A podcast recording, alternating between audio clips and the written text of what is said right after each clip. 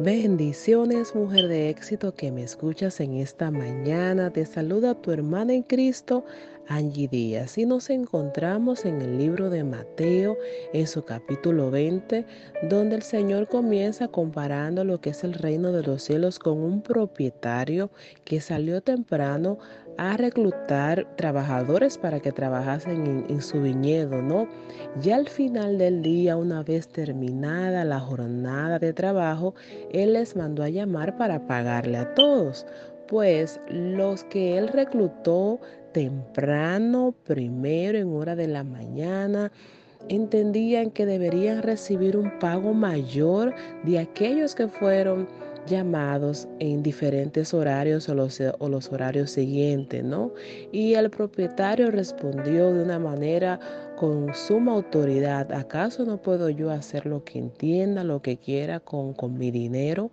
No soy justo, no les pagué realmente lo que acordamos. Y es que esta parábola nos deja una enseñanza poderosa, porque debemos entender que Dios se maneja de una manera totalmente diferente a la nuestra y le damos gloria y honra por eso. Él es soberano. Repito, Él es soberano. Y esta gran enseñanza termina diciendo, los últimos serán los primeros y los primeros serán los últimos. En este caminar debemos entender que el servicio al Señor no es una cuestión de te daré tanto para recibir tanto. Eh, ese detalle de sacar cuentas, de quizás fijarnos en qué tanto sirven los demás, o yo debo recibir más, o debo recibir menos, no funciona así con Dios. Él es soberano y su voluntad, lo que Él quiere, como Él quiere bendecirnos, como Él quiere bendecirte, lo determina él. Entreguémosle todo nuestro servicio al Señor con amor, sin fijarnos en el servicio de los demás, porque vuelvo y repito, ciertamente Él es soberano y sabe todas las cosas. No importa si llegaste ayer, si llegaste a este caminar hace 20 años, la intención el anhelo de un servicio genuino, genuino totalmente, es lo que cuenta día tras día en este precioso caminar con nuestro Señor Jesucristo. Y continúa este poderoso capítulo. Luego el maestro, en el verso 20 específicamente, nos enseña del mismo servicio hacia los demás. La madre de Santiago y Juan quería y le pedía al Señor quizás un lugar privilegiado para sus hijos. Y el Señor les dejó saber lo siguiente. ¿Acaso están ellos dispuestos a pasar esta copa o todo lo que yo tengo que pasar conmigo? Y ellos le respondieron que sí.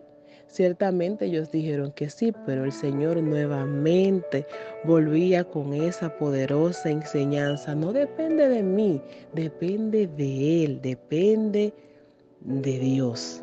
Increíble, increíble como Él nos enseña a amar, a retener y a entender que la justicia, su justicia, es totalmente soberana y que Él es que sabe todas las cosas y sabe cómo recompensarnos a nosotros. Nosotros solo debemos servirle, servirle de una manera genuina, con amor y por amor a Él. Y este tremendo capítulo termina pues Jesús sirviendo porque al final sanó a dos hombres ciegos. Los últimos serán los primeros y los primeros serán los últimos. Así se maneja el reino. ¡Wow! ¡Qué manera y qué enseñanza tan poderosa! Gracias al Eterno que Él no calcula como nosotros, que Él no se maneja como nosotros, que Él no piensa como nosotros. Él es soberano. Repito, Él es soberano.